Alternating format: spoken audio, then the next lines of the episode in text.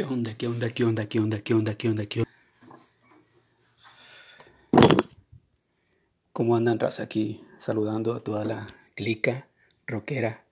A ver qué rollo, qué cuentan de nuevo. Pues yo aquí con un palomazo que muchos han de saber cuál es la primera canción.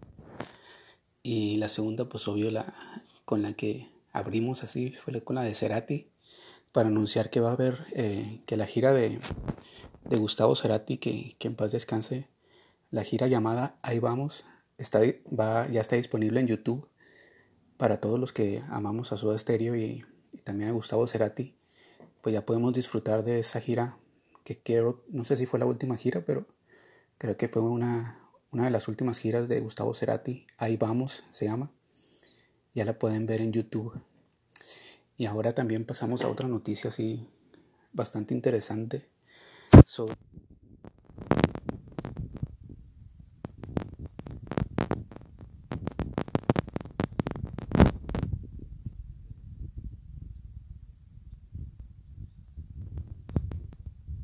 en los 80 y también parte de los 90 grandes, grandes los Ramones. Eh, pues más que nada para eh, informando que la, que la guitarra de, de Johnny Ramone, la, la, famosa, la popular Moss Reed o Wright, o no sé cómo se pronuncia, la Moss Reed Ventures 2 de 1965, la van a subastar. Eh, esta gran guitarra de Johnny Ramone eh, va a ser subastada. Eh, tiene, tiene, hasta su propia firma, su autógrafo por la parte de atrás. Se, dice Johnny Ramone, my, main guitar, y la fecha 1977 a 1996, que fue lo 1900 y tantos eh, conciertos, o creo que dio, eh, no tengo el número exacto, pero eh, pues esa fecha fue la, la, que estuvo activo de 1977 a 1996 y con ella grabó también los 15 álbums de, de, los Ramones. Pues ya va a estar subastada la Most Right Ventures 2 de 1965, una guitarra de color blanco, si no me equivoco. Eh, y pues ya, a ver en cuánto la, la subastan. Me imagino que va a ser una cifra millonaria esta, eh, de la subasta de esta guitarra. Y pues quien la tenga, pues igual va, va, va a ser, va a tener la dicha y el placer de, de, tocar las cuerdas, que me imagino que son las mismas cuerdas que, que dejó Johnny Ramón al, al fallecer, bueno, al, no sé si donó la guitarra o, bueno, creo que estaba en el Salón de la Fama del Rock and Roll en Cleveland y pues ya la van a subastar. Interesante. A ver quién, quién es el ganón que se queda con esta guitarra. Y pasando a otras noticias, eh, después de aquí, de esta gran noticia de, de la guitarra, la famosa guitarra de Johnny Ramone, pasamos a otra noticia de, de, un, de un compa bastante problemático. De, nos vamos hasta Alemania esta vez. Y les traigo una noticia de Till Lindemann de, de Ramstein. Eh, no es una de mis bandas favoritas, pero pues igual sé que a mucha gente le gusta y son fans de los, de los Ramsteins, o sea, de los Ramones. Nos pasamos a los Ramstein y andamos ahí en los Rams. Bueno, pues el Till Lindemann de, de Ramstein eh, tuvo una presentación, no, no sé si fue presentación, pero fue, tuvo, fue a Tuber, TBR, Tver, una ciudad cerca de Moscú, a 180 kilómetros al noroeste de Moscú, y, y, se presentó ahí, pero fue detenido. Más que nada, eh, solo, simplemente se le, los policías le, le hicieron un seguimiento a, los, a todo el protocolo del COVID, pero creo que este no, no fue muy obediente o no siguió el protocolo y total que creo que fue, no sé si fue arrestado, pero sí lo visitaron en su, en donde se hospedaba para, para tal vez llevárselo arrestado. Eh, esto fue en estos días eh, y pues se presentó ahí. Este, este, hecho también fue también un poco delictivo dado que él solo iba como, como turista, pero, pero se casualmente se iba a subir al escenario o iba a hacer ahí un, un show ahí en, el, en, este, en este lugar, pero pues no tenía ni permiso y, además no, no siguió los protocolos del COVID para el, distanciamiento y todo ese rollo, pues eh, por eso Till Lindemann fue, tuvo problemas con la ley, con la, con la, con la policía de Moscú. Eh, de hecho, tiene programado eh, presentarse en, en, el Red Square de Moscú el próximo fin de semana en un festival militar de música. Es un nombre muy extraño, no, no puedo deletrearlo ni, ni pronunciarlo, pero va a ser un festival militar en el Red Square de Moscú el próximo fin de semana y pues ahí tiene programada una fecha, quién sabe si, va, si vaya a presentarse. Y también hace como, no sé si dos semanas o no sé, o a principios de mes tuvo también un, una situación ahí de, con unos tokens eh, de algunas imágenes de un video que, de, que tiene él de, de, un video musical, creo que lo grabó ahí en un, en un teatro de, de Moscú y quiso hacer negocio con estos tokens, no me imagino es algo relacionado con las criptomonedas. Quiso hacer negocio con, unas imágenes. El Till Lindemann y pues era, era ilegal. Y también tuvo ahí un, una situación con la policía de, Moscú.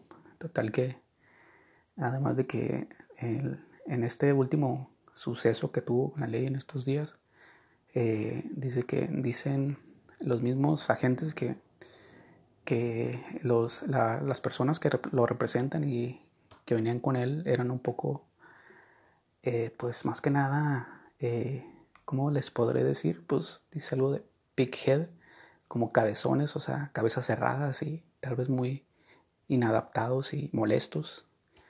Fue la descripción que les dio a los, la descripción que dieron los agentes de, de las personas que venían acompañando a Till Lindemann. Y bueno, pasando ya a otras noticias, desde Alemania nos venimos otra vez al, al Gabacho eh, con Jonathan Davis eh, de Korn eh, luchando contra los efectos del COVID. después de dos semanas de, de, ser diagnosticado, pues sigue luchando ahí contra los efectos del COVID.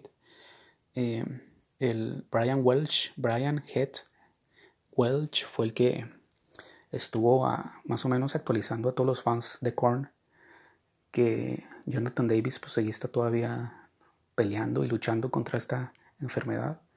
Y de alguna manera para que todos los fans le manden buenas vibras y sus oraciones a, Jonathan Davis que, creo que sí la, está pasando un poco más, más difícil comparado por, por ejemplo con con este vato del Corey Taylor de, de Slipknot, que creo que él mismo ha dado, o sea, ha estado más, más que nada actualizando a sus fans de, de cómo va con la enfermedad, pero pues, Jonathan Davis no, no lo hizo personalmente, sino fue por medio de, de, de Brian Welch, Brian Head Welch, el guitarrista de Korn, eh, cómo se actualizaron los, cómo se actualizó y cómo se actualizaron los fans de Korn. Esperemos que Jonathan Davis salga, salga bien librado de, la, de esta enfermedad y, ya pueda recuperarse porque pues han, o sea, ya, ya habían empezado algunos conciertos y, y espero que ya después de esta, de esta enfermedad pueda volver a, a tocar en vivo con su banda. Eh, también de ahí nos pasamos a, al, Reino Unido, United Kingdom, con con algo de noticias punqueras.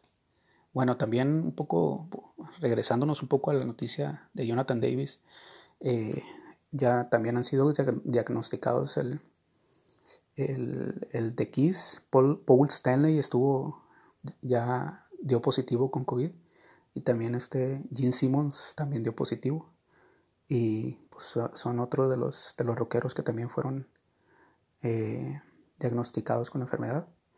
Y ahora sí nos pasamos a, al Reino Unido con los punquetos, otra vez con los de Sex Pistols, dado que, bueno, ahí más que nada es, es una recomendación sobre el documental de, llamado Pistol de Steve Jones, el guitarrista de Sex Pistols. Eh, se llama Pistol, el, documental, y, más que nada trata de las memorias escritas en el libro Lonely Boy, Tales from a Sex Pistol, eh, un libro escrito por Steve Jones. Eh, y pues ahí más que nada eh, van a poder ver ya la serie llamada Pistol. Y también pues yo creo que en esta serie pues, se van a poder informar más o menos sobre la situación esta de los derechos de autor que, que perdió John Lydon o mejor dicho, John Lee Rotten, de, el vocalista. Y la verdad no, o sea, estuve leyendo, pero no, no, no, no pude descifrar cuál es la situación.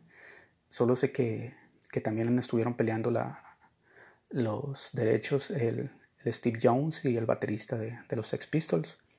Pero pues si quieren enterarse más completamente de todo esto, pues nomás vean Pistol, la, el, el documental del, de Steve Jones y ahí yo creo que se van a enterar más que nada, más completo y más, más con detalles de esta situación.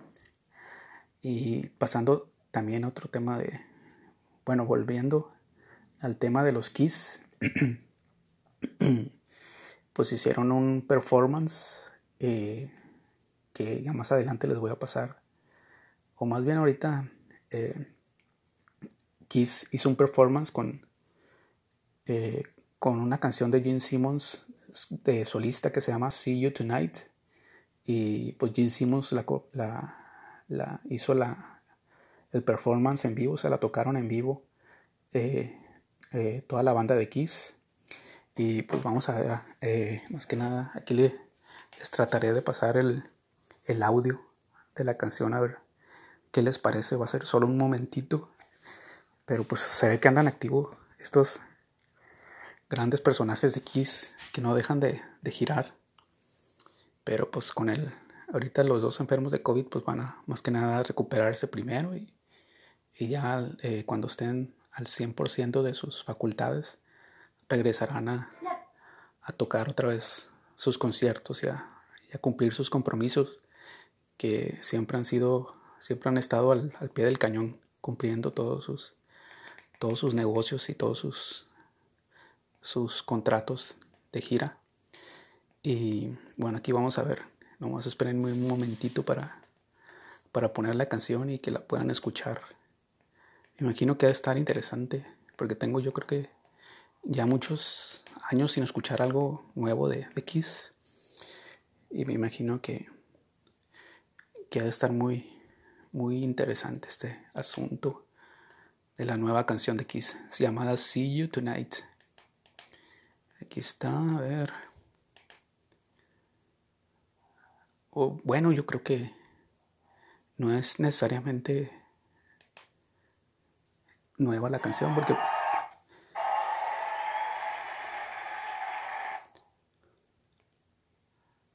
aquí va.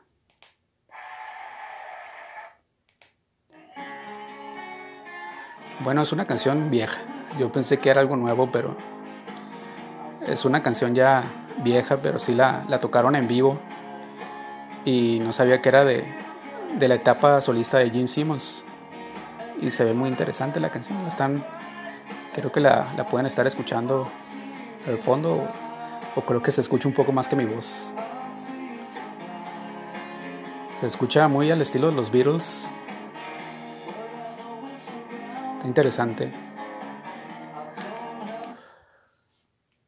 Bueno, ya, después de escuchar una partecita, porque luego no quiero meterme en broncas con la... Bueno, se puede meter uno en broncas con los derechos de las canciones. Bueno, y ahora pasamos a otra noticia, ahí mismo de... En el, en el, en el país vecino del norte, en el Gabacho, nos, nos quedamos todavía y, y esta es una noticia de Frank Bello, de Anthrax. Eh, dice que muy probable, o sea, porque pues, esta fue más que nada una entrevista para eh, no descifrar, pero sí responderle a los fans de Anthrax eh, sobre la pregunta esta de, de, cuándo van a sacar un disco nuevo. Y él solo dijo que, que es muy probable, mente, muy probable, y dependiendo de las giras que vayan saliendo y que toda la la banda esté saludable para, ese momento que el disco salga el, año que viene. Dado que esta situación, o sea, todos los, discos y todos los álbums los long plays tienen que ser apoyados por una gira, o sea, por medio de esta gira dan a conocer su nuevo, su nuevo disco y, y ya pues eh, el negocio eh, es mejor, o sea, y se, y se venden más discos que, que yo creo que es el, el, el, ¿cómo se dice? El plan y el objetivo de, de, todo, de todo esto, pues eh, principalmente hacer, hacer actualizar a, a, los fans y por medio de las giras y, pues seguirle dando y pues yo eh, más que nada les, les dijo que para el año que viene ya, ya, ya va a haber disco nuevo, pero pues primero van a, van a, van a estar dando shows así periódicamente y, y con esto del COVID pues, eh, pues paulatinamente se van a ir dando los conciertos y las giras y ya para el año que viene ya sale el disco nuevo de, de Anthrax me imagino que va a estar muy, muy chilo. Eh, esta banda es, está más que nada llena de, de buenos músicos y, y pues más y más con esta alineación que ya está otra vez Joy Veladona en las voces que, que tiene una voz magnífica, o sea, pues es la voz, para mí la voz original de Anthrax, o sea, la, la voz más que describe más a Anthrax y pues enhorabuena que ya en, en el año que viene ya saquen un disco. Eh, para mí el, o sea, pues yo soy más clásico y para mí el mejor disco de Anthrax es el Persistent of Time, con rolas como, como el cover de Got the Time. Eh, ¿Cuál otra? Bueno, son, son un chorro de rolas que ahorita no me vienen a la mente, pero el Persistent of Time para mí es uno de los, de los mejores de Anthrax. Y a ver, ahora pasa. Ah, pues ah, también cuando recién empezó la, eh, ahorita el podcast les, les puse dos canciones. Una fue la de Gustavo Cerati y la otra fue la de Inagada la vida de Iron Butterfly. Eh, dado que haciéndole un homenaje a, a, esta banda y a su baterista Ron Bucci, que acaba de fallecer a los 79 años. Ron Bucci, que en paz descanse, eh, pues aquí les, le, les hice un homenaje ahí pequeño y pues muy significativo, pero pues aquí estamos ahí dándole y homenajeando a esta gran banda llamada Iron Butterfly. Y, y qué más quería platicar de raza. Pues nada, eh, esperemos, ahorita ya, pues ya van dos podcasts seguidos. Eh, esperemos estar, estar eh, ¿cómo se dice? Pues más que nada así, pasándole más podcasts y estando así con ustedes más seguido, a saber qué rollo y a ver qué pasa. Eh, se pone muy interesante el, todo la onda del rock and roll ahorita y estamos viendo las, las bandas y se está poniendo chilo todo. Esperemos que ya mejore todo. Eh, y aquí, aquí estamos para, para rockear. Bueno, los, uh, también una, una última noticia. El, el, a los que les gusta Poison y, los que siguen la vida, no, no la vida, sino la carrera solista de Brett Michaels, eh, el bajista Eric Brittingham dejó, dejó la banda de, de Brett Michaels, la banda solista de Brett, de Brett Michaels, y pues creo que ya hay otro bajista, pero de hecho no, yo tenía un conocimiento, o sea, sí se, se conocen porque pues Cinderella y Poison siempre giraron juntos, pero no sabía que, que Eric Brittingham era el bajista de, de, la banda de Brett Michaels. Y pues, de hecho, no, no sale algún motivo en especial ni nada, solo, solo eh, sale que Eric Brittingham dejó la, dejó la banda de Brett Michaels y, y ya entró otro bajista. Y, y es todo raza. Todo, todito, todo. Todo, todito, todo. Bueno, sigan rockeando raza y, espero mañana eh, también eh, subir un podcast para que sigan rockeando. Buenas noches y hasta la vista, baby.